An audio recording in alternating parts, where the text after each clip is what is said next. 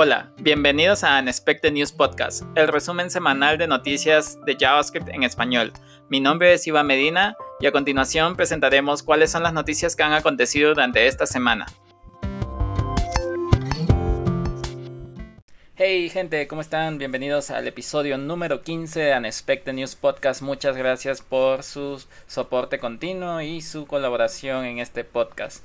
El día de hoy, pues en este episodio tenemos noticias muy interesantes. Creo que hay algunas que sobre todo están abarcando el espectro de la semana, pero vamos a repasar de una vez qué es lo que ha venido pasando en nuestra querida comunidad de JavaScript. Como siempre, nuestra primera sección es de guías de inicio. El primer enlace que tenemos es acerca de un handbook para Deno. Deno es este runtime de JavaScript que de JavaScript TypeScript que se acaba de lanzar en esta semana y que vamos a estar hablando un poco más en la sección de releases. Y este artículo es muy, pero muy bien detallado acerca de cuáles son las cosas que tiene Deno, cómo puedes iniciar con Deno y además eh, cuál es la diferencia con Node y cuáles son las ventajas, desventajas eh, al, punto de vista del autor. Y también al final termina creando como una pequeña, un pequeño servidor con Deno para poder ver qué tal eh, y cómo funciona y qué se diferencia de Node.js. Entonces este artículo, eh, como les digo, está un poco extenso, pero es definitivamente muy bueno. El siguiente artículo también es súper interesante y es de Mark Harrison, que es el actual mantenedor y, bueno, co-mantenedor de Redux. Eh, él en, en un blog, en su blog personal, él describe cuál es o una guía completa de cómo funciona el comportamiento de renderizado de React.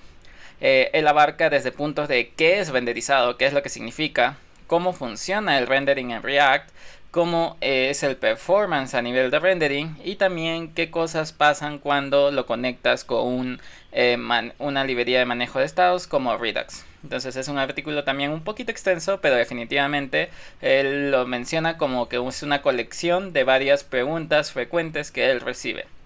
Entonces, definitivamente hay mucho valor en este artículo y es altamente recomendado, sobre todo si estás empezando a, con Redux o estás teniendo algunas dudas de performance que puede estar alterando tu aplicación cuando ingresas a una mm, librería de manejo de estados como Redux. El siguiente artículo es un eh, es una especie de tutorial, pero tal vez es más como eh, demostrativo en sí demuestra cómo cancelar el, lanzamiento de un evento a partir de las propiedades de output en una aplicación de Angular. Angular maneja este concepto de inputs y outputs. Inputs serían como los props en otros frameworks que tú le pasas información a un componente. Y los outputs son la forma de que el componente al que les, por ejemplo, el componente hijo le puede mandar un evento o una notificación hacia los componentes padres.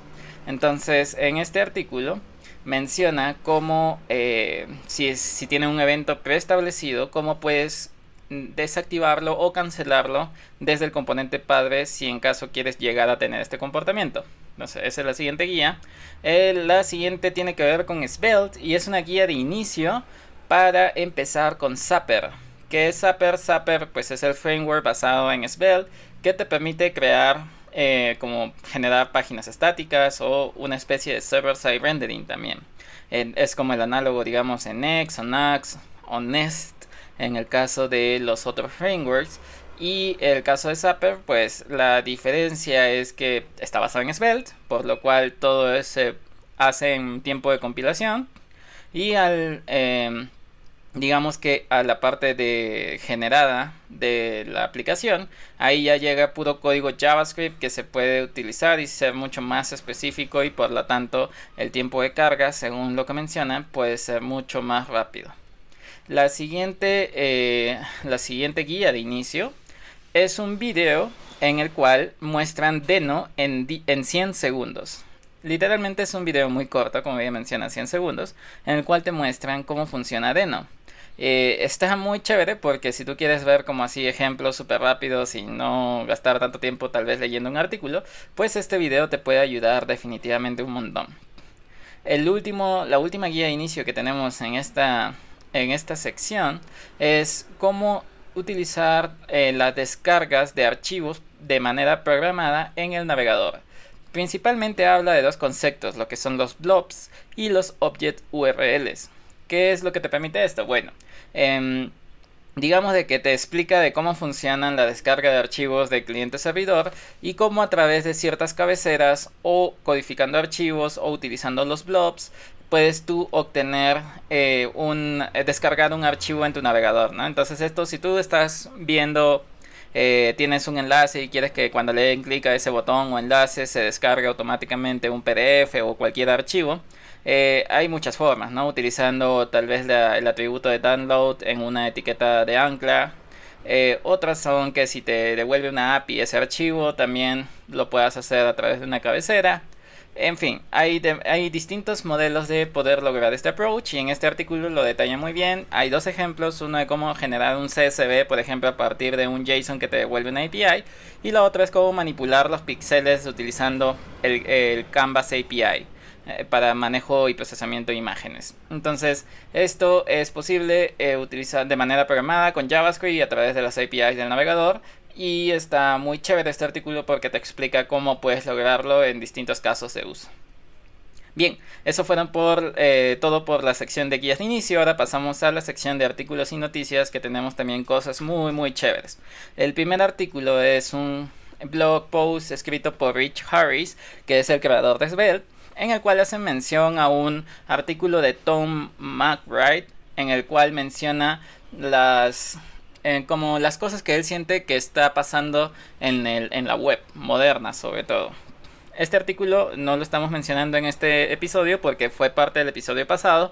Puedes consultar, no te olvides que todos los enlaces están en la página web o en un repositorio de GitHub.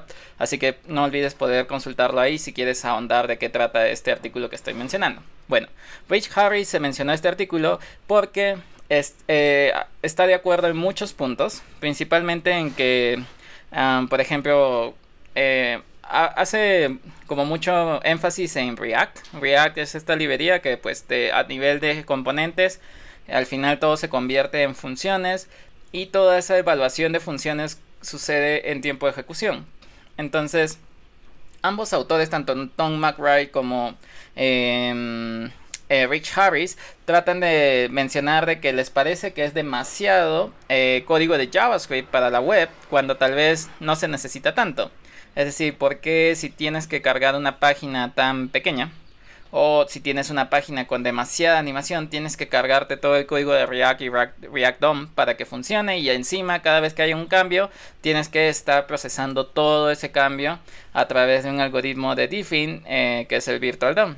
Entonces, este artículo lo que hace es mencionar esos puntos, eh, tratando de ver desde su punto de vista cuál es lo que eh, tiene razón o no tiene razón según el artículo anterior.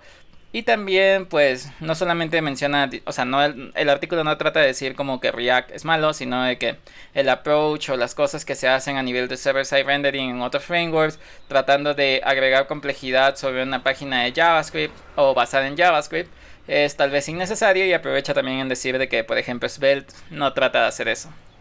Entonces, eh, también hablan un poco sobre Gatsby, que, bueno, eh, si bien supuestamente te ayuda con bastante performance, eh, igual él siente que el sitio de Gatsby, por ejemplo, no tiene necesariamente un buen performance y demás. Entonces este artículo está muy bueno, es un poco como muy opinionated, puesto de que el autor es alguien que está construyendo un framework, más que nada un compilador que quiere evitar enviar tanto código de JavaScript innecesario a la web. Entonces, eh, puedes encontrar ahí como sentimientos compartidos, por así decirlo. El siguiente es un tweet en el cual eh, Adios Money, parte del equipo de Google Chrome, muestra de que en el navegador, en, en el DevTools de Chrome, para ser específico, en el tab de Network, donde tú ves todo el log de requests que se lanzan entre del cliente hacia distintos servidores, eh, hay una opción de que si tú le das clic derecho, copiar, puedes copiar como si fuese un request hecho en Node.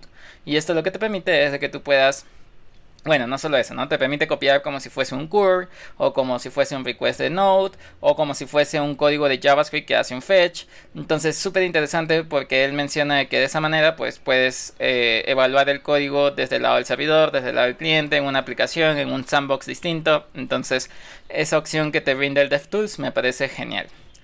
En la siguiente noticia, por así decirlo, es también un tweet, en este caso es de Swix. Es, eh, eh, seguro si han estado metidos en la comunidad de React, es quien administra eh, la sección de Reddit de React. Y también está ahora muy metido en la comunidad de Svelte. tal vez lo habrán visto dando charlas en el Svelte Society Date o también en el React. En el React. Uy, se me fue el nombre. Una de las conferencias que mencionamos en, en, las, en los episodios anteriores. creo que era la de Bite Size no, no me acuerdo. Pero bueno, eh, Swix es alguien conocido, digamos, dentro de la comunidad. Y lo que comenta es que existe una etiqueta de HTML que se llama DataList. Y en esta etiqueta tú puedes agregar como múltiples opciones y luego agregarla como si fuese la lista de opciones de un input. ¿Qué te permite esto? Bueno, te permite que tú puedas obtener sugerencias mientras vas tipeando, como una especie de autocompletado, pero sin insertar ninguna línea de JavaScript, solo con eh, una etiqueta de HTML por defecto, eh, lo cual se me hizo súper chévere y es algo que personalmente no conocía. Así que estuvo muy interesante eh, desde mi punto de vista.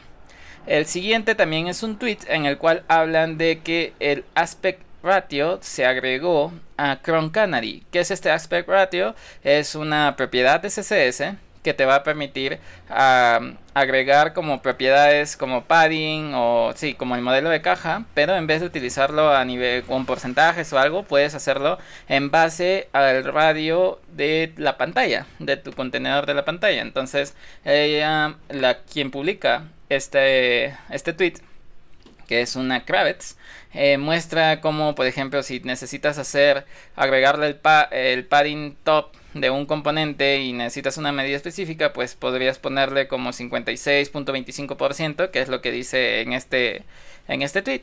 Y en vez de hacer eso, lo que podrías hacer es agregarle un aspect ratio de, 16 sobre 9. Entonces, me parece una propiedad súper interesante. Todavía no he tenido la oportunidad de revisarlo a, profundidad, pero definitivamente eh, creo que al menos viendo el ejemplo de utilizar porcentajes con decimales entre utilizar una especie de división que más que nada es una proporción, me parece súper chévere. el siguiente artículo es eh, del equipo de B8, el motor que corre JavaScript en el navegador tanto en Node como en Deno hoy en día. Eh, muestra un artículo en el cual qué significa de que hayan subido el espacio de memoria de, en WebAssembly a 4 GB. Principalmente habla sobre cómo, cuáles eran las limitaciones y por qué antes no se hacían, si a pesar de una arquitectura de 32 bits por defecto puede llegar hasta 4 GB, entonces por qué no era así en WebAssembly. Eh, mencionan también de las complejidades, bueno, que eso si bien funciona en 32 bits, en 64 bits, eso si bien también podría funcionar, pero genera como más, eh, ocupas, ¿cómo decirlo? Como más espacio en memoria.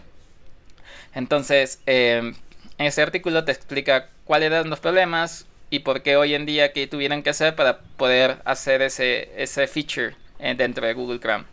El siguiente artículo también es un poco profundo. Habla de qué es lo que sucede cuando haces, por ejemplo, un console log.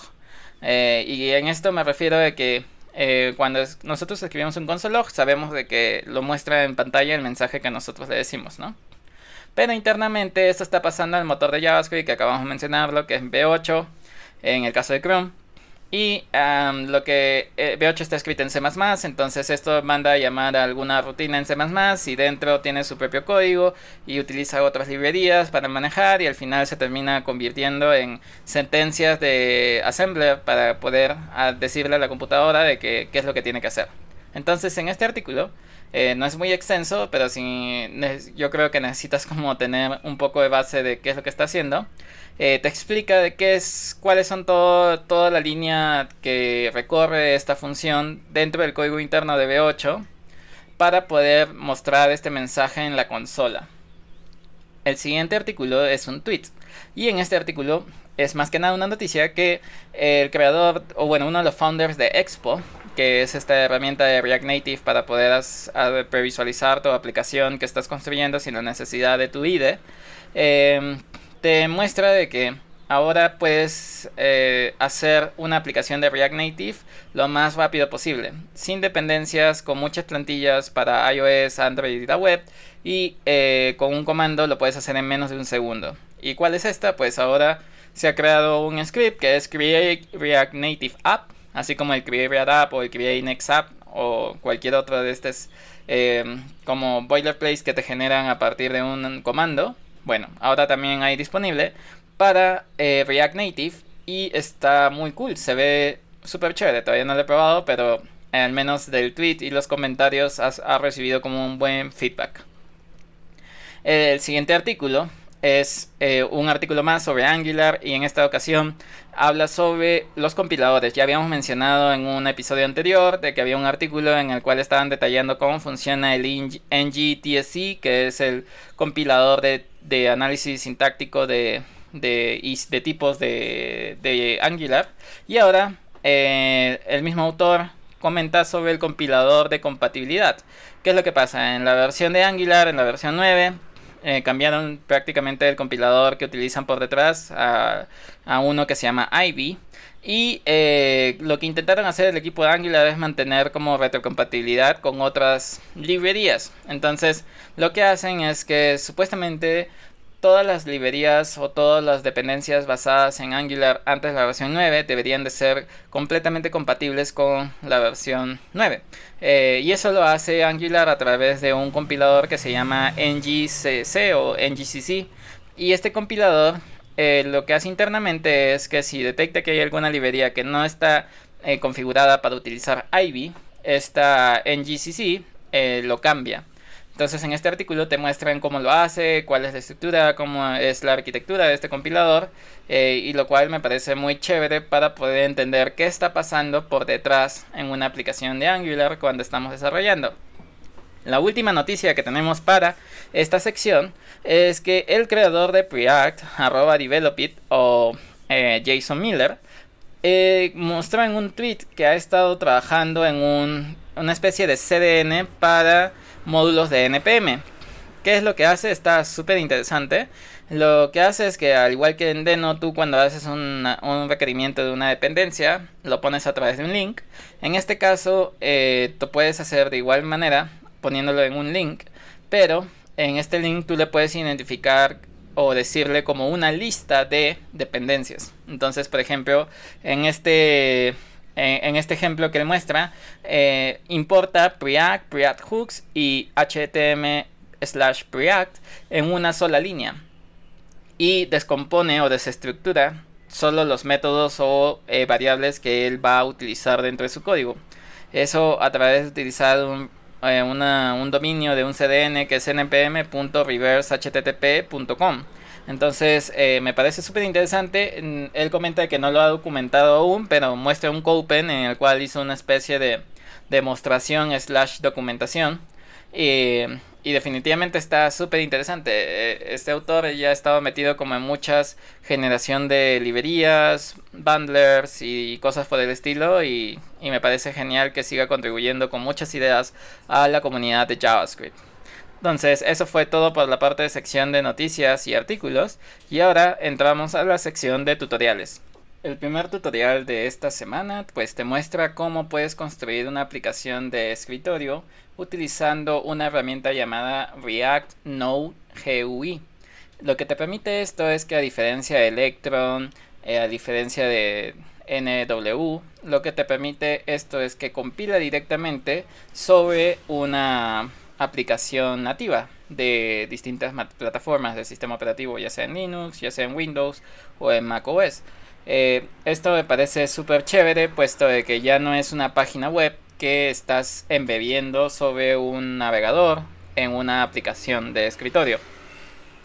Em, aquí lo que muestran también es un ejemplo de cómo puedes construir una aplicación utilizando esta herramienta y te enseñan a cómo hacer un buscador de, eh, de GitHub, si es que no me equivoco, déjame ver, sí, sí, utiliza hacer un request hacia un API y utilizando React, lo cual me parece súper chévere. La siguiente, el siguiente tutorial te muestra cómo construir un clon de Jest. Jest es este framework de Facebook para poder correr pruebas en testing en general. Y bueno, está basado en algunas ideas que Kenzie Dodds muestra en su curso de testing JavaScript. Eh, me parece muy chévere. Eh, te muestra cómo funciona el runner, el test runner y también te muestra cómo podrías crear tus propias aserciones. Lo cual me parece súper, súper cool. El siguiente tutorial es acerca de cómo puedes crear archivos EPUB. EPUB es este formato para utilizar ebooks y o estos libros que, electrónicos que puedes leerlo desde un Kindle o desde Google Playbooks. Y en este tutorial te muestran cómo hacerlo a través de una librería que se llama EPUBGen.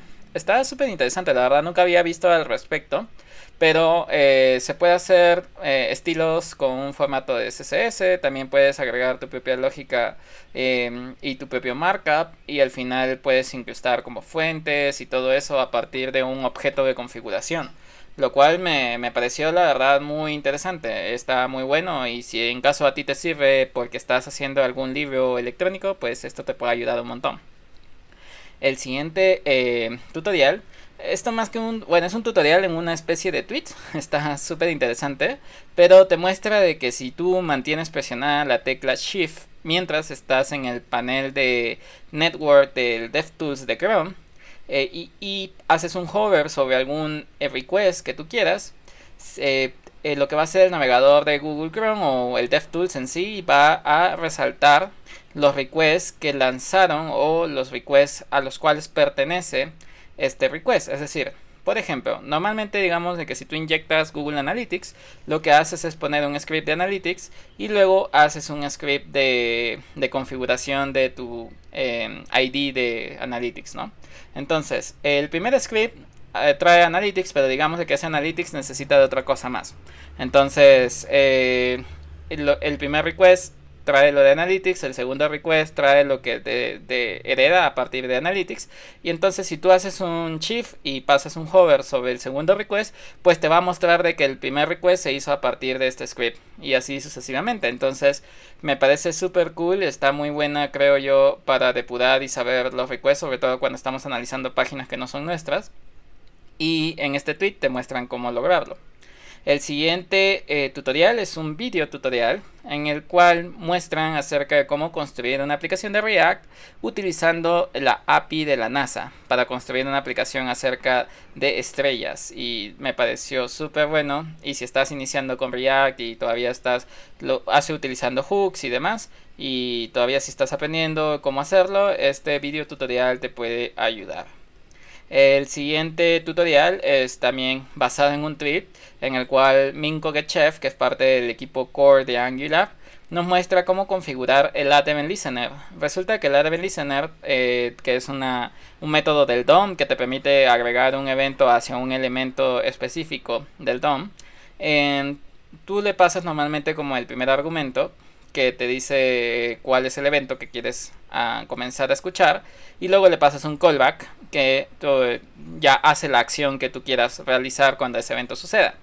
Al final hasta al menos donde yo conocía era que tú le podrías decir como un tercer argumento para decirle si quieres que haga un bubbling o un capturing dependiendo de eh, la fase del evento que quieres que cómo se comporte.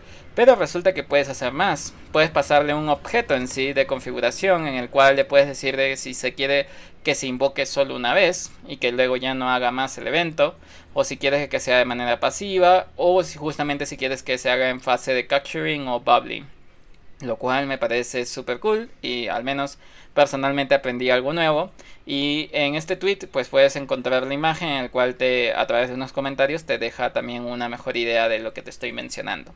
El siguiente y último tutorial de esta semana también es de Minko Gechev, también es en un tweet y en este te muestra cómo en, en, en el navegador, en el DevTools de Chrome, existe una utilidad, una función global que se llama copy este copy literalmente lo que te permite es copiar al clipboard cualquier extracto de código que tú necesites. Entonces, en este ejemplo en particular que te muestra en este tutorial, lo que hace es copiar el resultado de un JSON Stringify formateado para un objeto. De tal forma que con este método, invocando este método y pasándole como argumento el resultado de este JSON Stringify, lo que hace es que tú puedes ahora pegar el JSON con formato en donde tú quieras. Entonces me parece súper cool, yo no conocía esta función que es global y me parece muy cool para esta, eh, como un tutorial explicado en un tweet de manera muy rápida. Bien, ahora pasamos a la sección de releases. Eh, habíamos mencionado eh, como primer release tenemos el lanzamiento oficial de la versión 1.0 de Deno.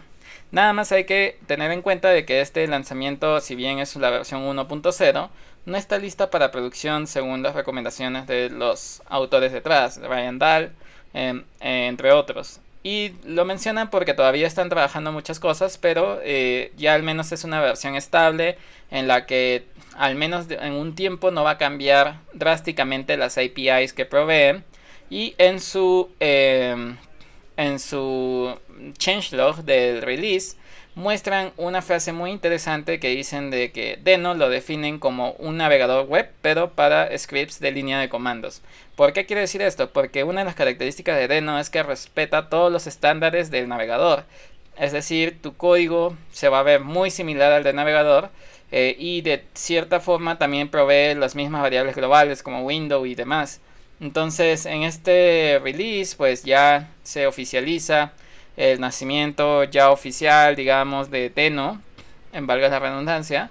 Y también pues muestran, eh, ya tienen su página algunas documentaciones de la API que tienen hoy en día. Eh, definitivamente está ganando mucha atracción y ha sido el release más esperado y que de esta semana y el que ha abarcado la mayor cantidad de noticias alrededor de la comunidad de JavaScript así que hay que tomarlo muy en cuenta. El siguiente release es de Next.js, la versión 9.4. ¿Cuál es lo nuevo en Next.js 9.4? Bueno, primero es que Fast Refresh, este feature en el que Dan Abramov estuvo colaborando con el equipo de Next, eh, ya está disponible por defecto. Ya no es una versión experimental ni algo que tengas tú que configurar. Por defecto viene incluido. También se agregaron el Incremental Static Regeneration que está en beta que te permite reconstruir páginas estáticas después de que lo hayas desplegado en milisegundos, lo cual me parece súper cool para quienes están tomando este approach. Entre otras cosas, pues agregaron algunos eh, ejemplos para eh, generación de contenido como Contentful, Datos MS, Prismic Sanity, agregaron en su repositorio de ejemplos. También agregaron o mejoraron cosas como el reporte de Web Vitals. Ahora también ah, lo habíamos mencionado Web Vitals en, la, en el episodio pasado. Que es estas métricas de performance que el equipo de Google, eh, específicamente el equipo de Google, estaba recomendando como tener en cuenta. Y entre otras cosas, pero digamos que estas fueron hasta cierto punto las más resaltantes. El siguiente release fue TypeScript, la versión 3.9 ya habíamos anunciado en unos episodios anteriores de que habían hecho el release candidate, el release de esta versión. En, esta simplemente se oficializa como ya, ya no es un release candidate, sino es una versión oficial. Eh, y son prácticamente las mismas mejoras. Eh, lo del Promise All, que tienen una mejor inferencia, que hicieron mejoras en rapidez a nivel de editor con Visual Studio Code y también agregaron los errores, perdón, los comentarios de TS TS spec error. Em, entonces, sí, digamos que si estuviste pendiente del, del, episodio anterior, no hay más noticias. Igual acuérdate que si quieres ver el changelog completo, lo puedes encontrar en la página web de Unexpected News Podcast. El siguiente release trata de Quicklin, la versión 2.0. Eh, ¿Qué es Quicklin si en caso no lo has utilizado? Bueno, es una librería muy pequeña por parte del equipo de Google, si es que no me equivoco, déjame ver. Eh, en sí esto lo publicó Adios Money, sí, pertenece bajo la organización de Google Chrome Labs. Y este Quicklin lo que te permite es hacer, em, correr, digamos, hacer prefetching de enlaces o de recursos mientras eh, distintas métricas o heurísticas. Por ejemplo, em, en este caso Quicklink espera a que el navegador esté como ya no realizando ninguna, ninguna acción. Eso lo hace a través del request y del callback. Y una vez que ya el, navegador como está tranquilo, lo que hace es analizar el comportamiento de tu usuario. Entonces, si tú como usuario estás pasando o haciendo hover sobre un enlace, en vez de que cuando tú le hagas clic y recién se lance el request de esta página o se cargue todo el contenido, QuickLink va a analizar ese comportamiento y va a decir, ah, ok, parece que este usuario tiene la intención de abrir esta página, así que vamos a hacer un prefetch. Entonces carga todos los requests por detrás eh, y esto lo hace mientras que el navegador no tiene otra prioridad y eh, te muestra cosa que cuando tú ya le des clic, si te decides a darle clic, ya tienes listo eh, la página y la navegación se hace prácticamente instantánea. El último release de esta semana es de Fuse, Fuse 6.0. si no has escuchado qué es Fuse, Fuse es una librería que te permite hacer eh, fusive o fusive search. ¿Qué es fusive search? Bueno, no sé si te habrás topado con la experiencia de que a veces tú escribes eh, estás buscando algo y no escribes correctamente, por ejemplo, cuando escribes en Google, y Google te recomienda, ¿quisiste decir esto? Bueno, eso también es común en algunas otras aplicaciones fuera de Google. de hecho, tú podrías implementar tu propio Fuzzy Search. Algunas interfaces de línea de comandos, por ejemplo, recuerdo haber leído esto en el código de Svelte, que tú haces, escribes un comando y, y la línea de comandos te dice, ¿quisiste decir esto? Como en el caso de Git. Entonces, ese es un Fuzzy Search en el cual haces una búsqueda eh, te dice que no encuentras, pero encontró como algunas referencias que tal vez pudiste tú estar queriendo decir. Bueno, esta librería Fuse es una de las muy populares que está siendo utilizada por, según GitHub, 36.900 otros proyectos. Y em, hicieron el, el, release de la versión 6 agregando como cierta, ciertas optimizaciones de performance y también algunas expresiones lógicas de consulta que me parece muy cool. Bien, entonces, esos fueron los releases de esta semana. Eh, me imagino hay muchos más, pero obviamente estamos mencionando solo algunos porque si no este podcast se vuelve demasiado extenso, más de lo que ya es hoy en día. y bien, la sección que sigue es la de librerías. En la de librerías encontramos como primera una que se llama Full Page React FS. ¿Qué es esto de aquí? Es una librería eh, simple que te permite crear páginas basadas en React pero con este efecto de que cada, eh, cada vez que tú haces un scroll, haces scroll sobre una página. Es decir, tienes una página completa, pero esta página está dividida en secciones y en vez de que tengas un scroll y que tú puedas ir como scrolleando sobre una y otra página, este toma todo el alto de la pantalla, todo el alto y ancho del navegador. Entonces de esta forma tu navegación se vuelve como literalmente tú haces scroll y, en vez de pasar sobre una sección nada más o hacer un scroll definido sobre una longitud, esto hace un scroll sobre una página. Entonces está súper interesante. Eh, si necesitas hacer como alguna de este tipo de experiencias, tal vez esta librería te pueda ayudar. La siguiente se llama WebPerf PSI. Y lo que hace es una interfaz de línea de comandos, o bueno, más bien dicho, un script de línea de comandos, que te permite obtener eh, como las métricas o resultados de métricas de Page Speed Insights esta herramienta de Google para medir métricas de performance. Y a través de un comando tú le puedes decir cuál es la URL y cuál es tu API key de Google PageSpeed Insights. Y a través de eso ya te muestra los resultados en consola. Me parece muy cool para no tener que ir a la página y todo ello. Eh, igual, eh, tal vez habría que probar para ver qué tal. Yo todavía no lo he probado, pero me parece interesante. El siguiente librería está súper chévere, se llama DenoX. Y esto lo que te permite hacer es crear un archivo de configuración en una extensión de YAML y a través de eso definir scripts como si fuesen eh, npm scripts, dado que eh, digamos Deno no tiene un paquete o más bien dicho un archivo de metadatos per se, entonces no existe los npm scripts. Eh, esta librería lo que te permite es correr en vez de hacer como Deno el extensión del archivo o la ruta del archivo, puedes definir un script de start y escribir denox run start. Es decir, lo mismo la misma experiencia de npm scripts, nada más que aquí el comando no lo escribes como un string, sino que lo tienes que escribir en un formato de YAML. Está interesante, eh, todavía no me he puesto a jugar con Deno, así que no, no tengo mucho insight para comentarles que, que, si sirve o no sirve, o si está útil o no.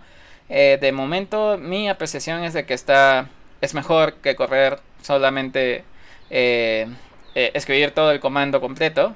Otra de las cosas es que, bueno, como Deno también eh, se preocupa por la seguridad, tú tienes que ser muy explícito a partir de las opciones que quieres que sucedan. Entonces, en este YAML tú puedes configurar todo eso y correr solamente a través de un comando, lo cual me parece súper cool sin haberlo probado. el siguiente librería, bueno, también es parte de una especie de release, lo anunciaron en la React Europe y es una librería que, de manejo de estados que ha, que ha estado trabajando el equipo de Facebook, se llama Recoil. Y Recoil es una, como bien lo mencionamos, te permite manejar el estado de una manera óptima y también ha basado en Concurrent Mode, que es lo que está trabajando el equipo de React hoy en día. Entonces, hay una librería de manejo de estados que diseñada para React por el equipo de Facebook, lo que me imagino que va a tomar eh, mucha atracción dentro de la comunidad. Algo que hay que tomar en cuenta es que se ha lanzado bajo eh, la organización de experimentos de Facebook, por lo cual todavía no está como 100% eh, testeada, es decir, se está utilizando dentro de Facebook, pero todavía no es como un lanzamiento 100% listo. En su página de la documentación ahí muestran el video de la React Europe en el cual presentaron a Recoil. El siguiente, la siguiente librería es React Pixie. Esto es una mezcla entre Pixie.js y React. Pixie.js es este motor que te permite eh, una extracción sobre WebGL eh, para hacer animaciones y todo este tema, de incluso crear juegos. Y ahora lo, que tienes es disponible también componentes de React que por detrás utilizan Pixie para poder crear la misma experiencia, lo cual me parece súper cool. Si estás metido en este mundo, probablemente te sea de ayuda si estás intentando hacerlo con React la siguiente librería se llama Tracer y este Tracer es una, es una librería de logging. Te permite hacer log de, en lo típico de los logs que puedes hacer eh, de un info, un warn, un error, un trace. Eh, la diferencia o lo que dice esto es de que es altamente configurable lo cual me parece cool. Igual no sé qué tanto le podría hacer competencia a Pino, que hoy en día creo que es una de las más populares y que se utilizan en proyectos como Fastify. Entonces me parece súper chévere. Eh, la siguiente librería se llama Azure Functions Deno Worker y es que la comunidad alrededor de Deno se ha estado moviendo muy rápido y ahora se puede correr Deno en funciones de Azure, eh, lo cual me parece súper chévere. No sé si en caso de, de Google o de Amazon Landas o algún otro ah, servicio de Function as a Service también soporten Deno, pero en este caso Azure ya lo hace. El siguiente, eh, la librería que sigue es Reason Recoil. Eh, acabamos de mencionar Recoil que se anunció esta semana en React Europe y ya hay bindings de Reason ML para que puedas probarlo directamente eh, utilizando Reason per se. Entonces me parece súper chévere que ya exista bindings de Recoil eh, en la misma semana de lanzamiento.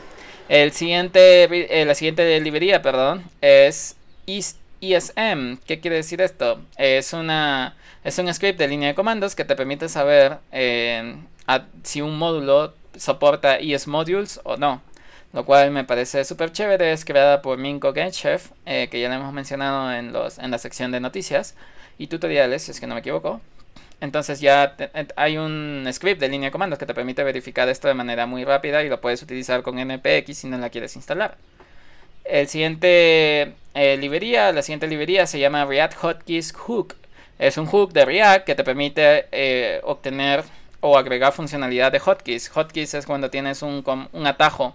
Por ejemplo, si tú le dices que con control G haga algo en el navegador, en tu página, pues ya con este hook es súper fácil de utilizar porque ya solo le dices cuál es la combinación y qué es lo que debe hacer a través de un callback. Me parece súper, súper cool. La siguiente librería se llama Bundle Wizard y también la anunciaron en la React Europe, si es que no me equivoco. Y es, una, es un script de línea de comandos que te permite analizar todo el bundle de una página, solamente indicando cuál es el dominio que quieres analizar y ya te muestra una, una página tipo Webpack Bundle Analyzer. Entonces me parece súper cool y definitivamente hay que ver el video de la React Europe para poder ver una demo en vivo. La última librería que tenemos para esta, este episodio se llama TeamUI Sketchy.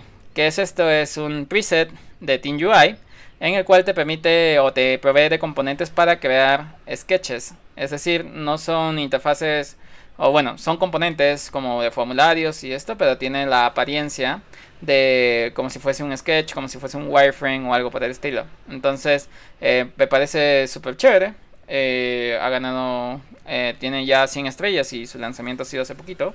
Entonces me parece súper cool que está utilizándose con Team UI. Bien, eh, pasando a la siguiente sección tenemos los streams de esta semana. bueno, el primero que vamos a mencionar es de React Europe 2020. Se hizo el stream por YouTube, no me acuerdo si fue el viernes o el jueves que, sucedió el evento.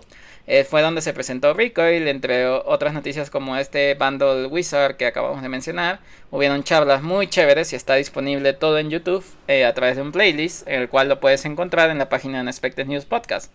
El siguiente es un stream que se hizo en la comunidad de Noders, esta comunidad de JavaScript de Chile, en el cual estuvieron analizando Deno. Entonces me parece un muy buen tiempo eh, invertido.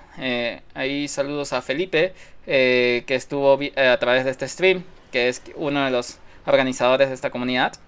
De ahí también tenemos eh, streams de la gente que está bajo el hashtag de Streamer Coders. Ah, hubieron streamings de desarrollando una app con Vue, desarrollando cosas con Nax y Hasura y la API de Twitter y Discord. También GraphQL con Laravel y Vue.js. Ha estado sobre todo movida eh, los streams a, nivel de view, lo cual me parece súper chévere. A nivel de podcast tenemos el Ladybug Podcast. Hablaron sobre como cosas de un poco más profundas de JavaScript, como programación funcional, programación orientada a objetos, cómo funciona en JavaScript, qué son los generadores, cómo funcionan los closures, eh, entre otras cosas que también definitivamente es muy bueno. Es uno de los episodios que más me ha gustado técnicamente hablando de Ladybug Podcast. Por otro lado tenemos Cintas FM, eh, que es esta de Wes y eh, Scott Tolinsky. El lunes hablaron de la página web que acaba de lanzar Wes Boss, la ha reescrito utilizando Gatsby, NDX y otras tecnologías alrededor. Hablaron de por qué, cómo Wes Boss llegó a estas decisiones, por qué utiliza, eh, también utilizó Style Components, mencionó cuál es la diferencia y lo que le gusta a diferencia de otras. Entonces me parece muy buena. Y el miércoles hablaron acerca de cómo, qué hay de nuevo en JavaScript. Esto se refiere a, los estándares de ECMAScript qué es lo que viene en EMAScript 2020, acerca de Nullish Coalescing, Optional Chaining, Front Entries, Flat Map, entre otras cosas, el Big In y todo ello. Entonces, es, bueno, está en inglés, pero definitivamente es un muy buen recurso y si manejas este idioma o lo puedes entender, me parece muy interesante que lo veas. Igual, si es que no me equivoco, en la página web tiene transcripciones por si tú quieres leerlo en vez de escucharlo y me parece muy buena información. Por último, React Podcast, en el episodio 94 que se lanzó este jueves, tuvo eh, como invitado a Matt Perry y hablaron acerca de Magic Motion, que es, es este feature de Framer Motion, una librería para poder hacer animaciones, y hablando también el, eh, la ansiedad de performance en React a nivel de animaciones dado que esta librería lo hace un poco más de manera imperativa que declarativa, que es como el concepto eh, de paradigma de React. Pero estuvo definitivamente muy muy interesante y me parece muy chévere todos los podcasts que hace React Podcast. Bien, la última sección de curiosidades para ya despedirnos. Eh, tenemos dos. Una se llama Kite o se escribe Kite, no sé cómo se pronuncia la verdad, pero es una Bien, la última sección es de curiosidades. Tenemos dos para esta semana. La primera se llama Kite o Kite, la verdad no sé cómo se pronuncia. Pero eh, lo que trata de hacer esto es una herramienta que te ayuda a autocompletar tu código de JavaScript. Digamos de que esta no depende en IntelliSense, sino es más como inteligencia artificial que está leyendo tu código y trata de analizar según lo que tú quieras eh, hacer y también lo que puedes hacer y te da te va dando sugerencias, entonces se va escribiendo, se va autocompletando sin que tú pongas en realidad, la, o sea, no necesitas escribir una parte del código, sino de que va entendiendo la semántica de lo que estás haciendo y te va sugiriendo cosas, lo cual me parece súper chévere. Y, o sea, está, eh, digamos, esto no necesariamente, no necesitas TypeScript, esto ya internamente lo está haciendo a través de inteligencia artificial. Habrá que probarlo, está gratuita. Eh, y nada, me parece súper cool. Y la última curiosidad se llama una página que es asingledif.com. Esta página tiene una colección de un montón de recursos gráficos que se pueden hacer con un simple div y puro CSS. Hay desde iconos hasta animaciones y me parece súper chévere todo lo que está ahí que definitivamente se los recomiendo ver por si quieren tomar eh, un poco de eh, curiosidad o sobre todo inspiración para crear cosas con CSS. Que realmente si lo revisan se ve genial. Muy bien, este fue el final del podcast. Les agradezco mucho por su atención. Espero de que hayan encontrado algo muy útil para que puedan seguir aprendiendo. Y como siempre, nos estamos viendo en una siguiente semana. Eh, esperando de que se encuentren muy bien y que tengan muchos retos de código que se diviertan bastante. Listo, nos estamos viendo. Cualquier cosa, ya saben, me pueden encontrar en arroba ibandef.